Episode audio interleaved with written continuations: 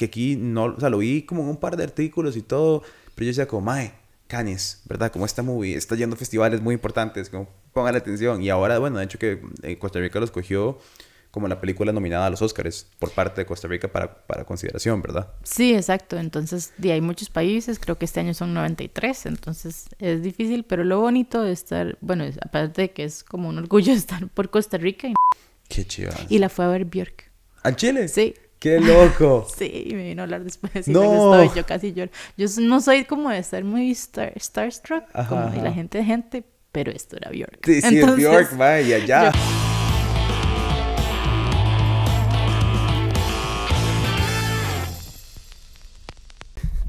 Ahí. ¿Ahí se oye bien? Sí. Excelente. Eh, bueno, hola, ¿cómo estás? Mucho gusto. Hola. Hemos estado hablando, pero no te conozco como personalmente del todo. Eh, bueno, ayer fui a ver tu película, Clara Sola, que es mucho de lo que quiero hablar. También quiero hablar como de vos y tu trayectoria en el cine, porque me parece súper interesante. Porque, bueno, ahora estamos hablando de que en Costa Rica no necesariamente hay mucha industria del cine eh, y mucho menos películas como de ese estilo. Bueno, a ver, yo creo que en Costa Rica hay muchas películas independientes y películas como, ¿verdad?, de arte, ese estilo. Pero como Clara Sola y el tipo de producción que fue, yo no he visto muchas. Entonces me hace gracia como hablar de cómo llegás vos al cine, cuándo empezás y cómo empezar desde, desde atrás para adelante, digamos. Entonces si querés nos contás como quién sos y tu trayectoria. Bueno, me llamo Natalia Álvarez Mesén, soy directora y co-guionista de esta película, Clara Sola. Em, y empecé con teatro, de hecho, en teatro físico más que todo. Y mm, bueno, nací en Suecia, crecí en Costa Rica, hice toda la escuela cole acá y luego volví para hacerme mimo. Entonces, mi bachillerato es en mimo, como ¿En mimo? ¡Qué loco! no, o sea, sí hablamos. No es pantomima, sí hablamos, hacemos clavo, mucha coreografía, danza, como todo es muy visual. Y de ahí fue, es un salto en realidad muy pequeño, de ahí escribir guiones, que también es algo muy visual. Entonces tengo como ese approach em, y mucho como cuando trabajo con actores también y cuando escribo es mucho la corporalidad y el, lenguaje del cuerpo, que tiene mucho que ver con, con el mimo, que es lo mío. Pero después ya mm, como que no pude soltar al cine, hacía videos cortos y así y me fui a estudiar una maestría a, a Nueva York, a Columbia University, en guion y dirección. Y durante ese periodo estuve como desarrollando Clara Sola con los productores de Suecia y de Costa Rica, que acá está producida por Pacifica Grey. ¿Y ese en, en Colombia fue, o sea, yo estás haciendo como cortos o empezaste a hacer cortos en estados, como cuando, porque yo he visto uno, uno de tus cortos, creo. Eh, ¿cuándo, empezaste como a hacer cortos, como a meterte ya en producir, digamos, eh, cine? Bueno, cortos. Es en realidad antes de estudiar mimo. Ya estaba haciendo cortos eh, porque yo no, no, podía hablar sueco también, entonces como que me da cosa estar en escena y empecé a meterme, que puedo hacer como contar historias desde detrás de cámara. Eh, y ya luego cuando aprendí sueco ya también hice, pero nunca pude soltar el, el cine, entonces desde el 2011 eh, estoy haciendo cortos, hice seis cortos, pero siempre en Suecia y en Estados. Y siempre quería venir a hacer mi primer largometraje acá y mi primer película en español, de hecho.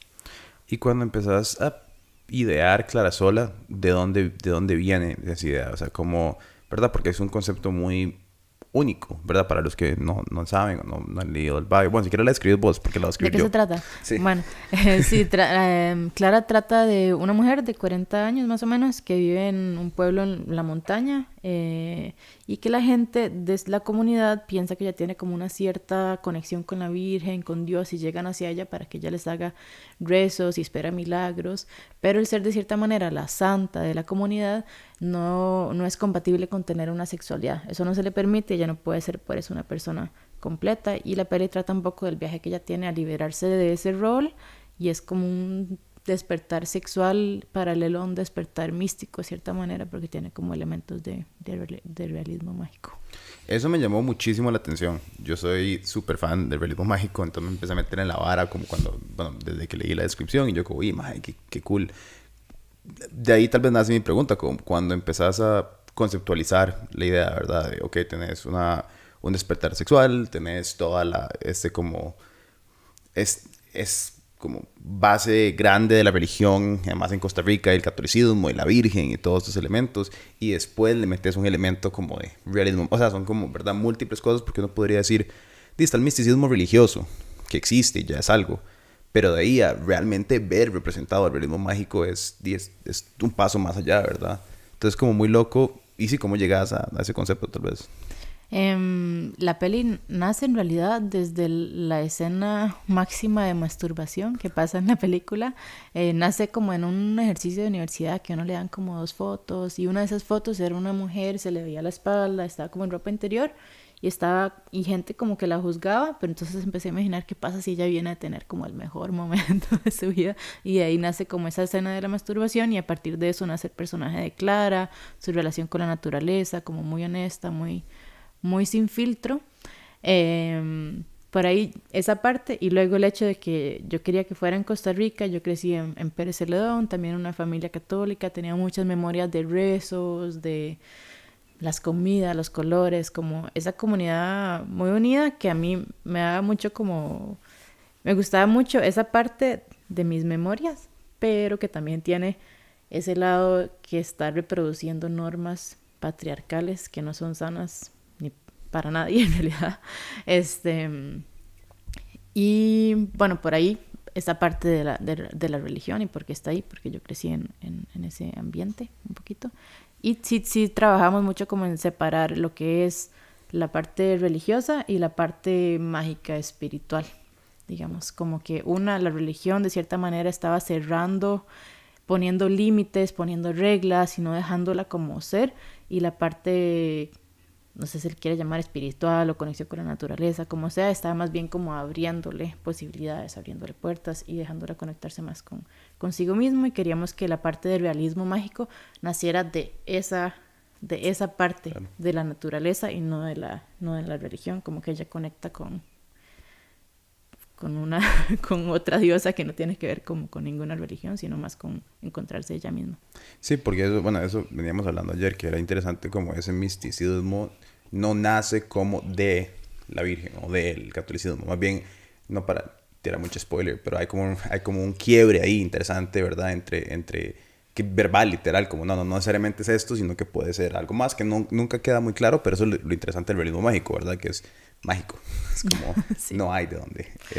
Ajá. Eh, más, si no, y, y, cuando empezabas proceso de producción, para meterse ya como en el super geek de, detrás de, de, todo, ¿cómo empezabas a decir, ok, esto es una idea cool, es un guion que me interesa, ahora voy a poner en marcha este proceso para que algún día sea una película? Digamos, primero, ¿cuánto tiempo te tomó como de, hey, tengo un guion, o solo el guion, como, que es el guion que queremos producir? Eh, empezamos antes del guion, digamos, la idea nace como en el 2013, lo del personaje, escribió un mediometraje y esto, y luego en el 2015 se unió el productor de Suecia, se llama Nima Yusefi, porque yo estaba viviendo ahí, eh, y juntos empezamos como a buscar financiación. Entonces la idea es no trabajar gratis, sino buscar financiación con eso poquito que teníamos para poder escribir el guion. Y ya logrado eso, logré escribir el guion y ahora sí empezamos a buscar, ok, en Costa Rica que porque yo no conocía mucho la industria de acá, más como la parte de teatro, pero no de cine.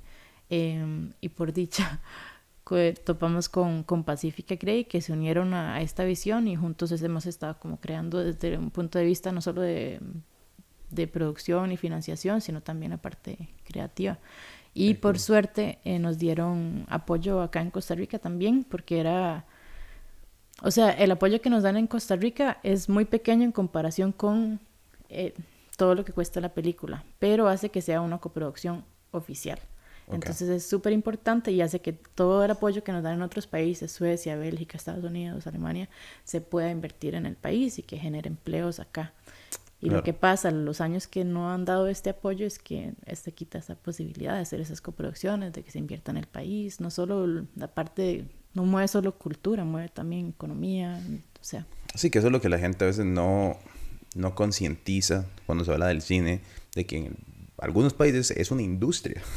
o sea, como cuando hablamos de industria es que se ocupa de un ejército de personas, bueno, dependiendo del tamaño de la producción, obvio, uh -huh. para poder mover varas. O sea, solamente cuando pensás de un gaffer o de un grip o de etcétera, ¿verdad? Y empezás a poner listado para atrás. Sí, es que la gente solo piensa, digamos, lo que está en pantalla, la gente que no está en cine, pero también están los que, los que vienen a, a cocinar, los que vienen a limpiar el set, los que vienen a cuidar a la yegua, los que vienen a...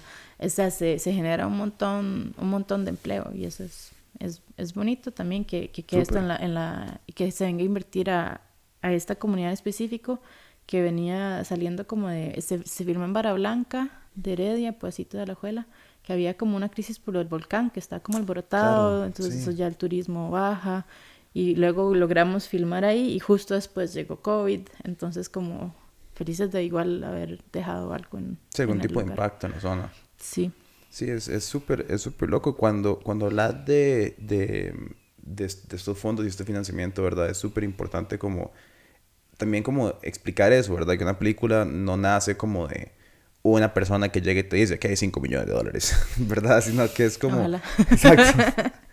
Pero que eso tal vez es como la, la, la parte o la publicidad, digamos, tipo emprendedor que uno tiene como que iniciar, porque yo siempre digo que las, todas las películas son como una mini compañía, ¿verdad? Que se hace y se disuelve, pero en el momento que entras, ¿verdad? Y, y es interesante pensar como aquí no hay tan, hay que fomentar esa parte más, ¿verdad? Como personas que entren y obviamente es un riesgo y el cine es uno de los riesgos más grandes de inversión que hay, pero que, que sí que sí, que sí se puede hacer, digamos, y que, y que es una cosa normal, ¿me entiendes? Como que sí, sí pasa, si hay gente alrededor del mundo que te financia una película o te interesa y que aquí falta como meterle ese, como ese empujón, ¿verdad? Que Que las personas lo vean como una oferta de impresión.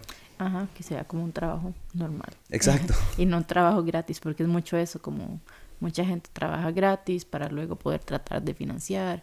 Eh, no hay tanto, ahora sí hay un apoyo de desarrollo que eso me parece súper excelente, porque es muy difícil estar haciendo cine de calidad si al mismo tiempo tengo que estar trabajando en otras cosas 100%.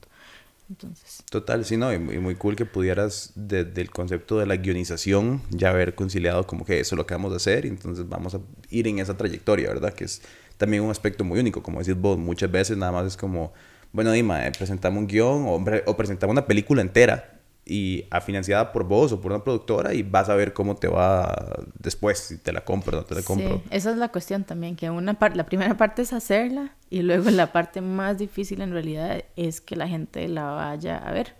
Y sí sé que en muchos países el cine nacional es muy difícil, Costa Rica no es excepción, eh, la gente va a ver Fast and Furious. otras pelis de Marvel, o que yo también, yo también, Sí, o sí, sea, yo las disfruto.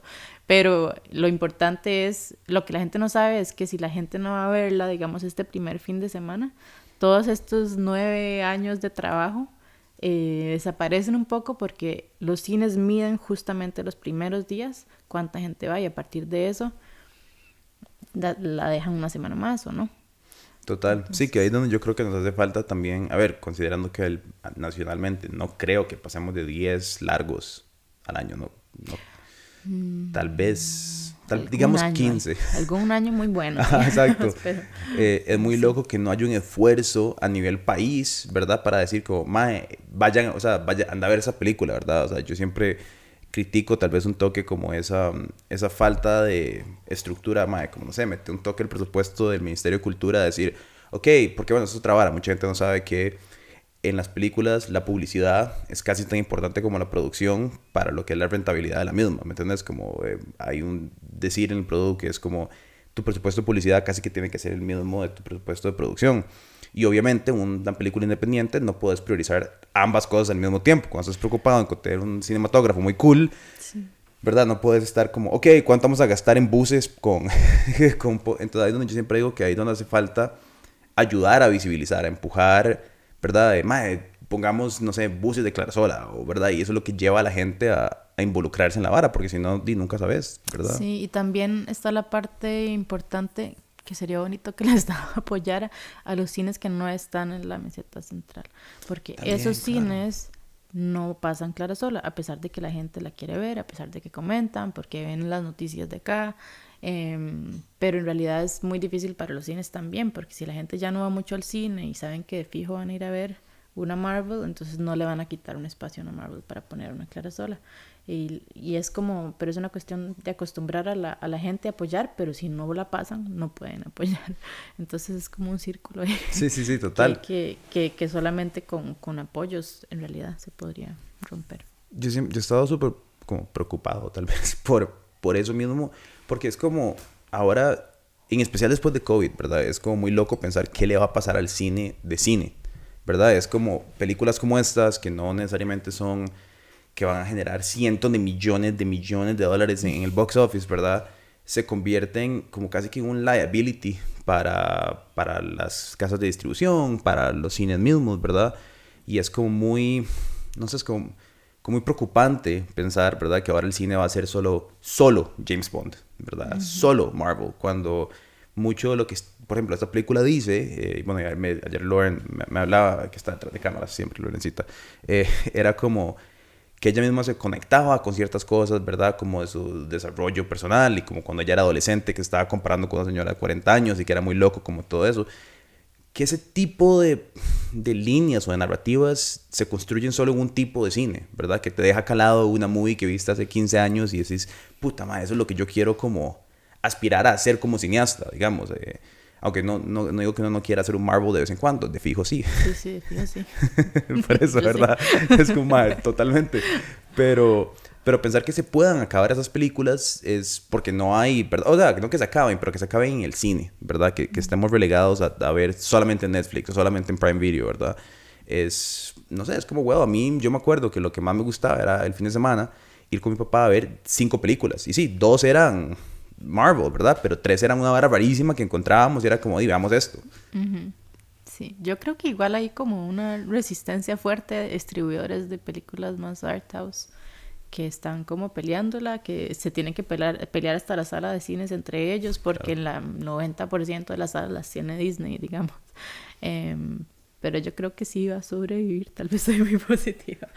Porque, porque este, bueno, por lo menos Clara Sola, creo que muchas, muchas películas independientes se hacen para verse en cine, como que tienen mucho cuidado, es, o sea, los grillitos, los, todo lo que se oye de aquí a la par, los parlantes, solo en realidad se puede apreciar en cine y aunque también sirve ver en plataformas, la gente a veces espera para verla y no, en realidad no es lo mismo. Pero tengo esperanzas de que, de que sí. De hecho, este fin de semana que, que estrenó el jueves ha sido súper, súper bonito ver que la gente sí está yendo. Ayer tuvimos un conversatorio y fue mucha gente y había partido al mismo tiempo. Entonces eso me impresionó porque yo no esperaba tanta gente por el partido, pero... Sí. Eso fue bonito. No, fue súper cool. Y eso que decís, y lo dijiste ayer, es como, madre, qué loco ver tanta gente cuando está jugando a la serie. Y es como totalmente de acuerdo. Yo, yo ni lo pensé, yo era como, claro, madre. Sí, eh, igual, igual perdieron. Sí, mejor hubiera sido ir a ver todos claras solas. Sí. Eh, una vara que me impresionó mucho fue, ahora que estás hablando como de ver en cine, es la cinematografía.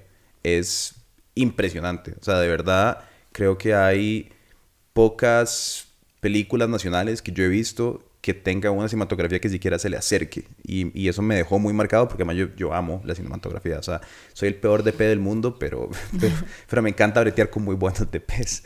Eh, ¿quién, quién, es tu, ¿Quién fue tu cinematógrafa y cómo, y, y, cómo fue ese consenso de llegar, verdad? Porque tal vez es cool explicar que la directora de la película le presenta una visión a alguien y trabaja en conjunto para hacer algo, ¿verdad? No necesariamente, uno no necesariamente la persona como que hace todo, ¿verdad? Entonces tal vez si nos contas eso. sí, no, lo bonito de dirigir es que uno se rodea de personas que saben más que uno. La directora siempre es la que menos sabe en set porque lleva más tiempo hacer una película. Entonces, nada, me rodeé de personas súper profesionales y fue una experiencia bonita. La DP se llama Sophie Vinquist Loggins, es sueca, porque es una coproducción sueca. Eh, y quise trabajar con ella porque tenía como esa conexión con la naturaleza, vivió en el campo también y también era bailarina. Eh, yo estaba como muy metida en danza, el personaje principal yo quería que fuera una bailarina, entonces tenía como esa sensibilidad de, cámara, de seguir los personajes. La, la, ventaja de este proceso fue que, bueno, la locación la buscamos como un año. Y al final cuando paramos en esta casa, era una casa blanca, cuadrada, ahí, normal, pero con una naturaleza impresionante. Entonces dijimos, bueno, esta es la casa, pero Amparo esa que es la directora de arte con todo su equipo, la agarraron y le hicieron, bueno, le pintaron el moho, le pintaron el polvo, la hicieron vivida y durante ese proceso yo y Sophie tuvimos la oportunidad de, tener acceso a la casa, de planear toda la cinematografía muy minuciosamente estando en el lugar que lo íbamos a hacer. A veces no se tiene esa posibilidad porque se alquila solamente el tiempo que se va a usar, digamos. Entonces eso nos ayudó un montón está toda la foto planeada con, con fotos mías, yo adelante haciendo de, Clara. Em, entonces sí es un trabajo muy minucioso y largo y, y la idea es planearlo súper bien para ya el momento de la filmación tener un poco, poder ser flexibles, poder cambiar a partir de eso que se ha planeado, porque siempre pasan cosas que uno no se imagina, está lloviendo, hay barro, hay caca, está llena de lugares. Este, em, y sí, condiciones climáticas un poco volátiles. Em, pero ya uno puede como adaptarse cuando ya está bien planeado. Sí, porque se sentían los planos muy específicos, más allá como de iluminar el espacio y después jugar en el espacio, habían muchas tomas que eran como esta es la toma que queremos y está la luz de fondo acá y tenemos este detallito acá, ¿verdad? Era como muy, casi que pintados los frames, ¿verdad? Sí, y mucho de la cinematografía, bueno, siempre queríamos ver la, la película desde la perspectiva de Clara, que nunca se le viera ni como un, ni venerarla, ni hacia abajo, digamos, sino como al mismo nivel de ella, porque en la vida de ella siempre la veían como la santa o como la niña. Em, eso fue como algo clave en ese trabajo y también hablando del realismo mágico y cómo lo queríamos por tratar, queríamos que fuera como muy arraigado a la tierra. Entonces partes del realismo mágico están más filmadas como más documental eh, y así. Los realismo mágico de la magia que pasaba dentro de la historia, que Clara está consciente de esta magia. Pero luego está el otro tipo de realismo mágico que tiene que ver con la poesía de la película y cómo decidimos contarla. Y ese realismo mágico, Clara no sabe, sino que solamente para el público. Eso tiene que ver más con cuando nos alejamos la cámara de ella para crear imágenes internas, trabajo con la música, la edición, que crea esa sensación de magia, pero que no está pasando nada fantástico en realidad. Es para el público nada más. Sí, hubieron un par de momentos interesantes. Hay, un, hay una escena donde Clara y el novio de María, ¿cómo se llama? Eh, la sobrina. La sobrina, sí. sí, sí. Eh, están, están caminando la primera vez como que tienen momentos solos con, con la yegua, eh, con Yuka, y, se ve a donde como la cámara se concentra en Yuka saliendo de escena y como que la perdés y empezás a como poner este objeto de presencia como, mira, Yuka es una vara que deberíamos de ponerle atención a este caballo.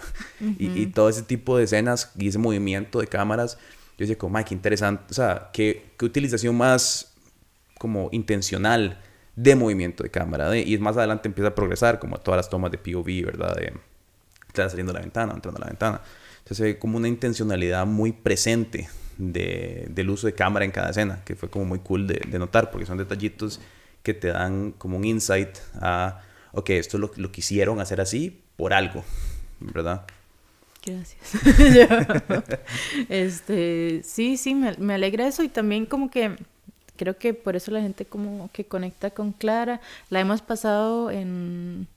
O sea, la, la fue a ver mi familia en, en Pérez y mucha gente allá y me alegra que habrá conversaciones, creo que tal vez por eso, como que se pueden identificar al mismo nivel con ella, que habrá conversaciones que más tabúes sobre sexualidad, sobre religión y que se tienen conversaciones importantes después de la película. Ha sido súper bonito. Me imagino que tal vez hasta como incómodas, ¿verdad? O sea, por ciertas escenas sexuales y todo como... Yo pensé que sí, pero vieras que no, yo creo que la gente quiere hablar de eso, pero nadie se atreve a empezar la conversación. Entonces, a partir de una película ya está ahí, ya alguien lo dijo, entonces es solamente un comentario. Claro.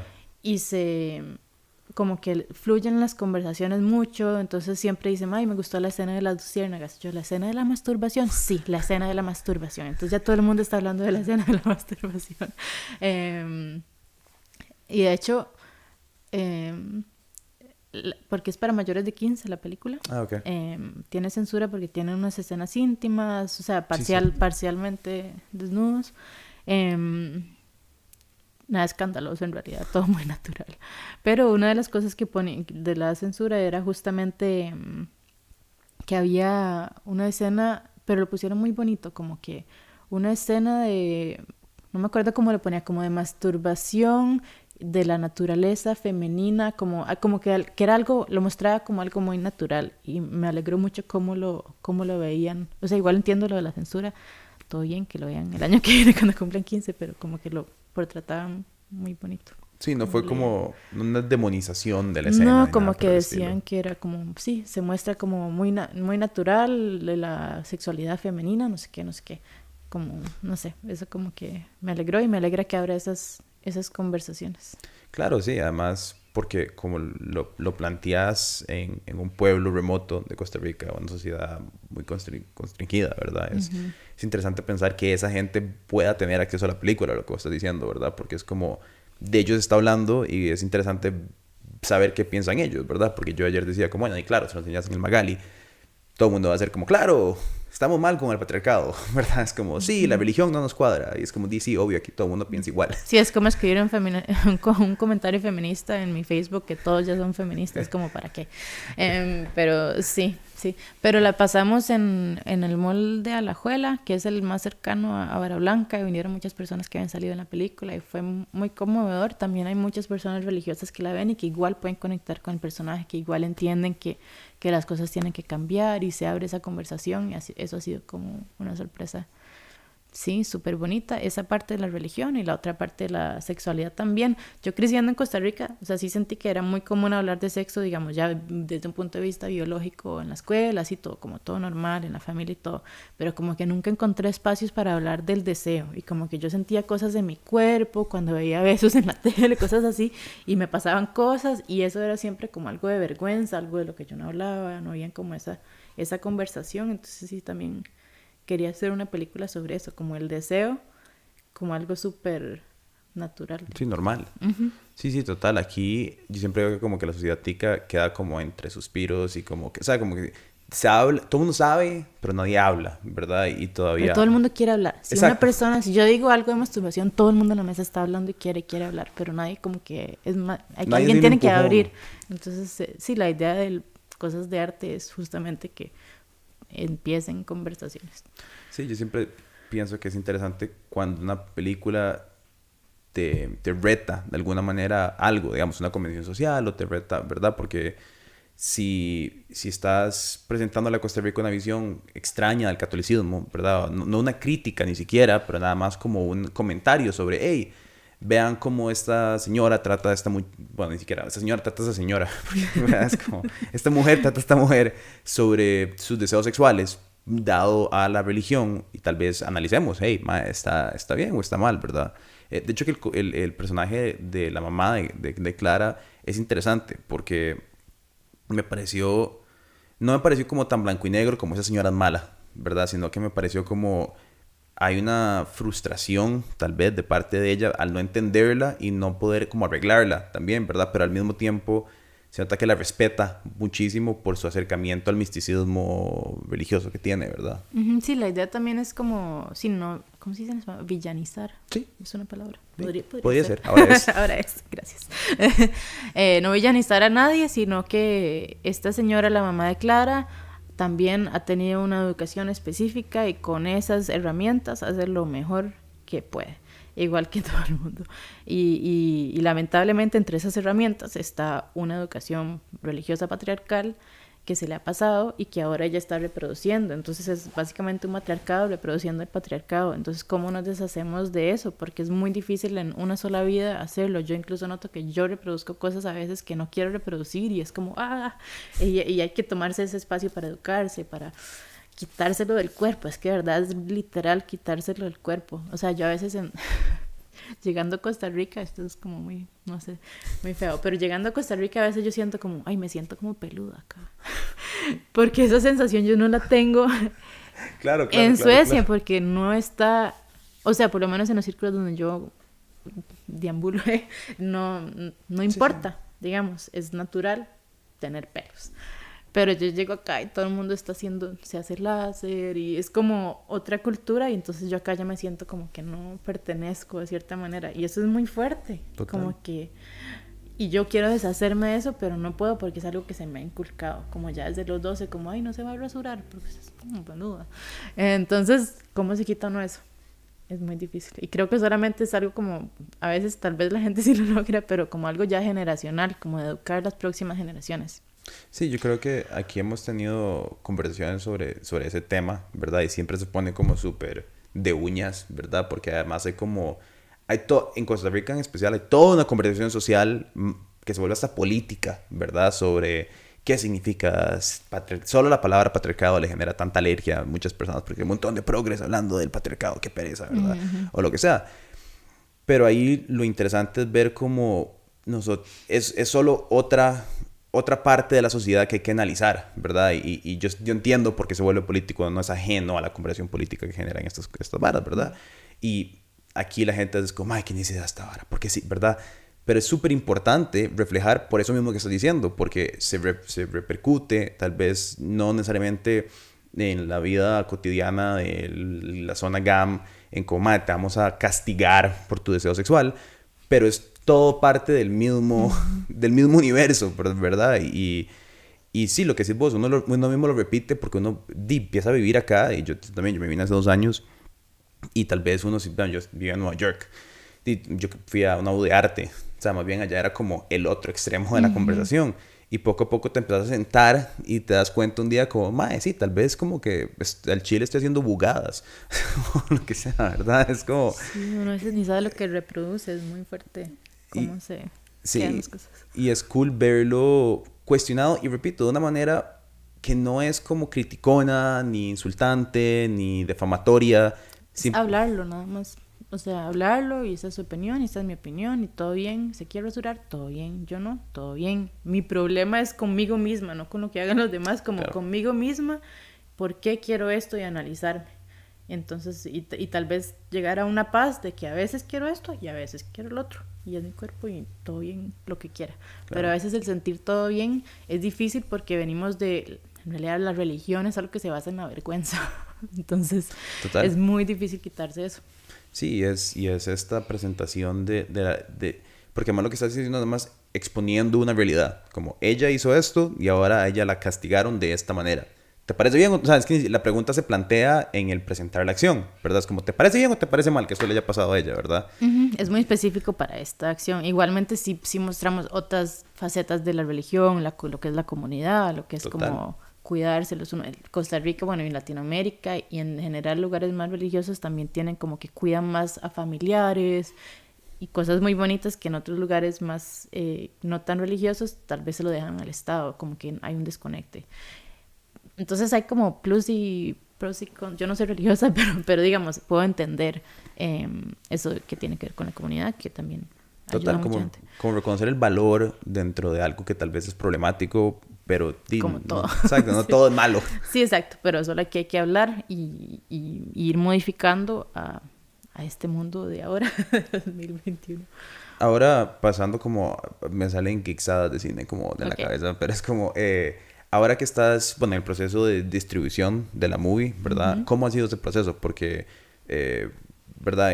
Tenés la productora, tenés la coproducción, ¿verdad? Pero en el momento de salir a conseguir un comprador para la película o quién va a estar distribuyéndola en Estados Unidos o acá, me, me interesa como, cómo, cómo ha sido ese proceso y, y cómo les ha ido como estrenamos en Cannes este año, que es básicamente como el mejor festival de cine del mundo. Sí, es un, punto para mencionar, yo lo estaba tomando como de sentado. Ahora te pregunto de fijo por esa experiencia. Porque es que eso es como lo clave en, en, lo que tiene que ver con ventas después, el hecho de poder presentar ahí, de que fue la crítica internacional, no solamente el público, sino la crítica, y que Además de eso tuvimos muy muy buena crítica, hace que la gente empiece a querer ver la película, eh, a comprarla para diferentes regiones. Entonces ahora tiene distribución en las mayores regiones del, del mundo, Estados Unidos, Inglaterra, Francia, España, Australia, Brasil.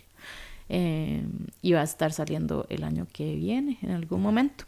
Este, o sea, el primer eh, estreno fue acá en Costa Rica, luego en Suecia la próxima semana y ya los demás para, la, para el año que viene. Y eso lo gestionan los agentes de venta que se llaman Loxbox y han sido increíbles porque ellos, ese es como otro trabajo en realidad, que yo sé que muchas veces em, en pelis independientes casi que los productores o directores empiezan a, a, negociar también con distribuidores porque no hay un agente de ventas de por medio.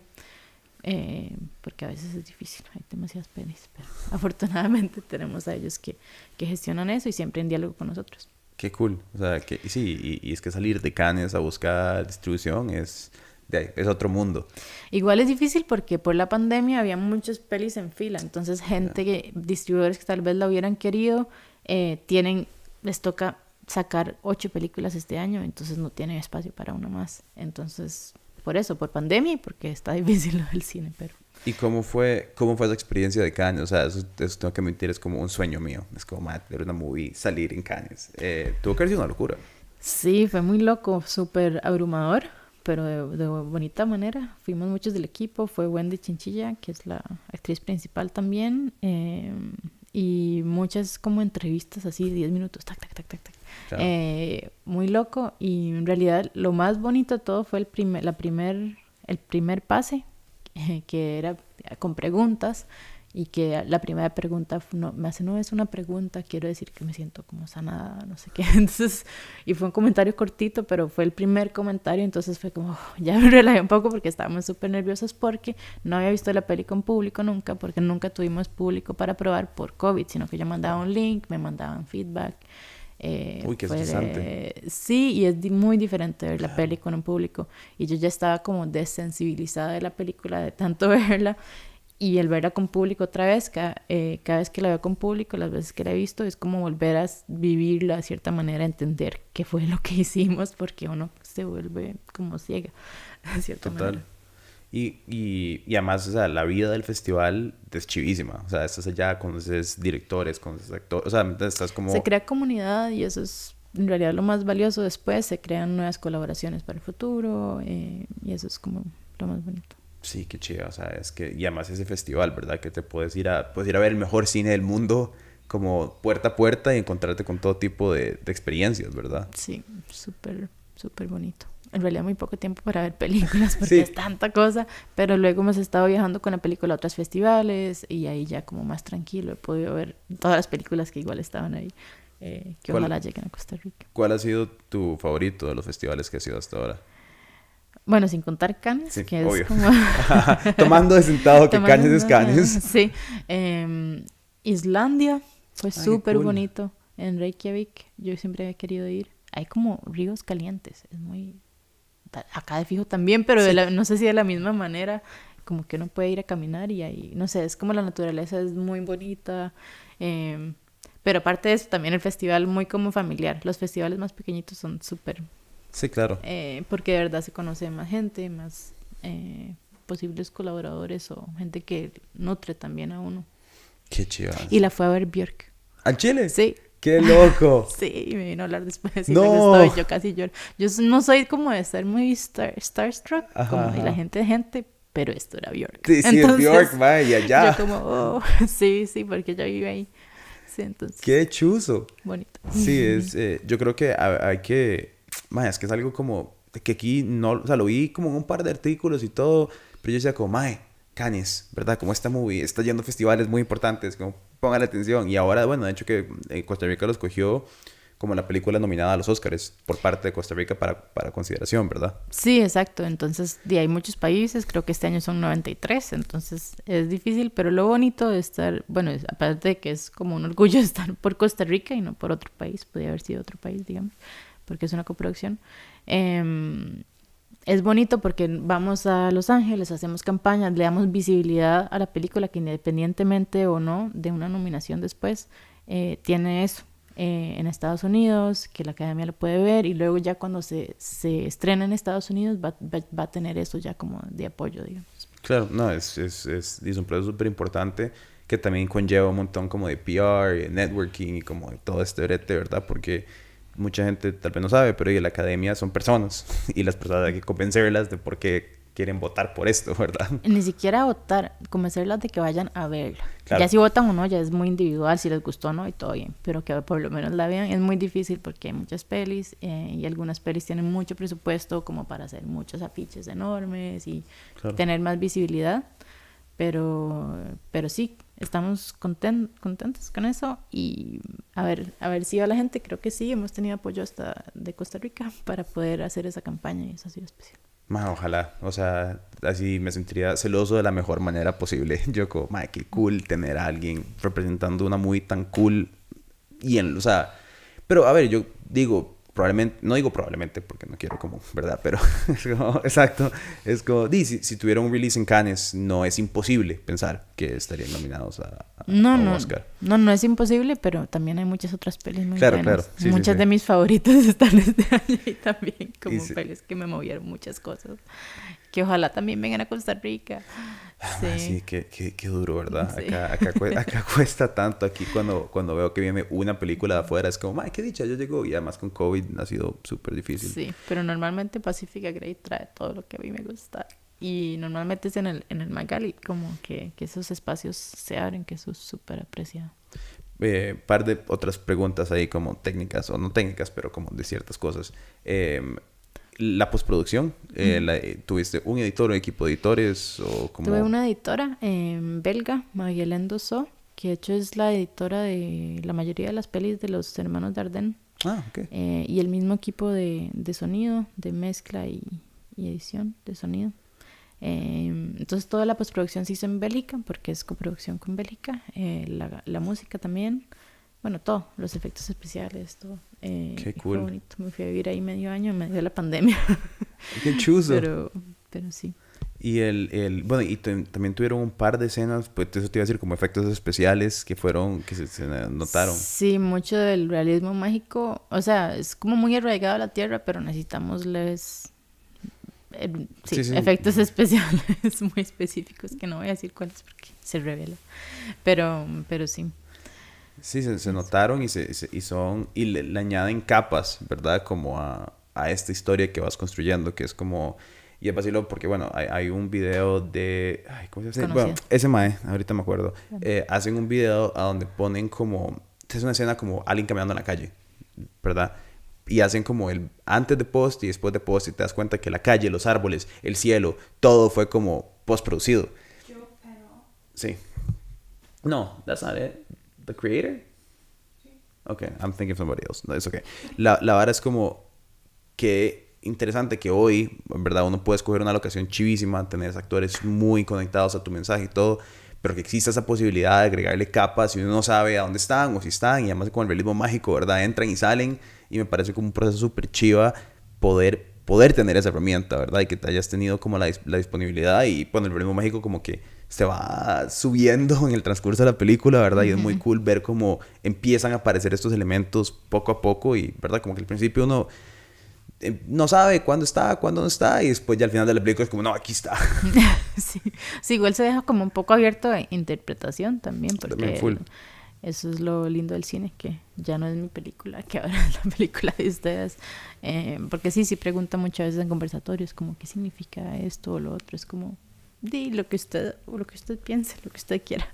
Eh, sí. Y ahora mm, tenés, estás trabajando en otro proyecto, estás buscando hacer otra vara. Eh, sí, estoy eh, desarrollando varios largometrajes.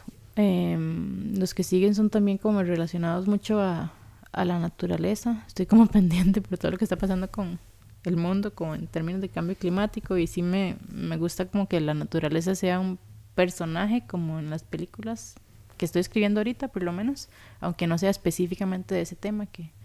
em, eh, entonces sí, varios largometrajes, voy a dirigir televisión un poco el año que viene Cool. eh, como para hacer algo en medio, porque son procesos tan largos los de largometrajes y los estoy escribiendo yo, aunque sea coes- coescrito. Entonces me gustaría eso también, como hacer más, dirigir más cosas que otras personas hayan escrito. Claro, sí, que es una experiencia totalmente diferente porque... Sí, sí, sí. Eh, y también para, para poder ejercer mi rol de, de directora también más seguido, porque a veces pasan como años entre dirección y dirección. Lo que más hago en realidad es escribir, soy más, más guionista. Ay, qué chido. Y, y ahora vas a... Sí, ¿no? Ahora, eh, di- ¿y ¿Quieres hacer producciones acá o quieres hacer... O sea, las que estás escribiendo, las estás pensando producir en Costa Rica o estás pensando producir fuera? La que sigue no es acá, por, por el, el, el tipo de arquitectura que ocupo, no hay tanto acá. Es algo más colonial, de un estilo diferente. Eh, ese nos pasa en los 1800. Uh, qué cool. Pero la que sigue después, sí. Ok. Emocionado. Sí, Yo. Más, más tipo en la costa. Ok. Pero también no en este tiempo. Un poquito más en el futuro. Oh, ok. Bueno, a mí, a mí bueno, ya tengo que, me estoy diciendo que empiece a terminar ya. Pero eh, hay una, una hora que me, un detalle que quería decir, que eso del tiempo me pareció interesante, porque a pesar de que Clara Sola se está seteada más o menos ahora, se siente como muy atemporal, como que entras en un espacio donde no ves teléfono, no ves tele, no, sino, entonces no sabes si estás como ahora, estás en los 40, estás en los 70, ¿verdad? Obviamente la vestimenta y todo te da ideas, pero hay momentos donde se convierte como una película muy atemporal, que eso me pareció muy chido. Sí, queríamos crear como un pueblo ficticio en Latinoamérica. Nosotros sabemos que es Costa Rica, pero otra persona, otras personas nada más ven como Latinoamérica. Eh, aunque sí es muy tico también. Em, pero tiene como muchas cosas como cositas de Chile, que viene la directora de arte de Chile, cosas de Escandinavia, como que lo mezclamos para que fuera, pues sí, como elevado de cierta manera. Eh, y, lo del, y el tiempo es de la misma, es como de la misma manera, no se sabe bien cuándo es, el tiempo es como el tiempo de mis memorias, de cierta manera. Cool. Eh, Así se siente, como algo que vos te vas acordando de algo que pasó. Sí, porque mis memorias obviamente son modificadas, o sea, no son verdaderas. De hecho, cuando yo escribí la película, lo escribí como, bueno, quiero que sea con cafetal, pero en zona fría, pero en no sé qué. Y es como, bueno, sí, muchacha, pero es que no existe eso en realidad, en la vida real eso no existe. Yo hmm, estoy mezclando memorias con memorias. Y esto es como, bueno, entonces hagamos esto, que es basado en memorias mías y de la co-guionista, y luego del equipo de arte que también empezaron a crear con nosotros. No, demasiado, demasiado, demasiado cool. De verdad, todas las felicitaciones del mundo. O sea, espero que llegue lo más largo que pueda y que muchísima gente la pueda ver. Es, eh, como decías vos ahora, es importante que la gente la vaya a ver en estos días. Entonces, vayan a ver Clara Sola lo antes posible, por favor. y, y nada, o sea, toda la suerte del mundo. Espero que sigas produciendo un montón de movies y que vengas acá a hacer un montón de cine cuando puedas. Muchas gracias. Demasiadas gracias por la vida. Gracias. Y eso sería todo.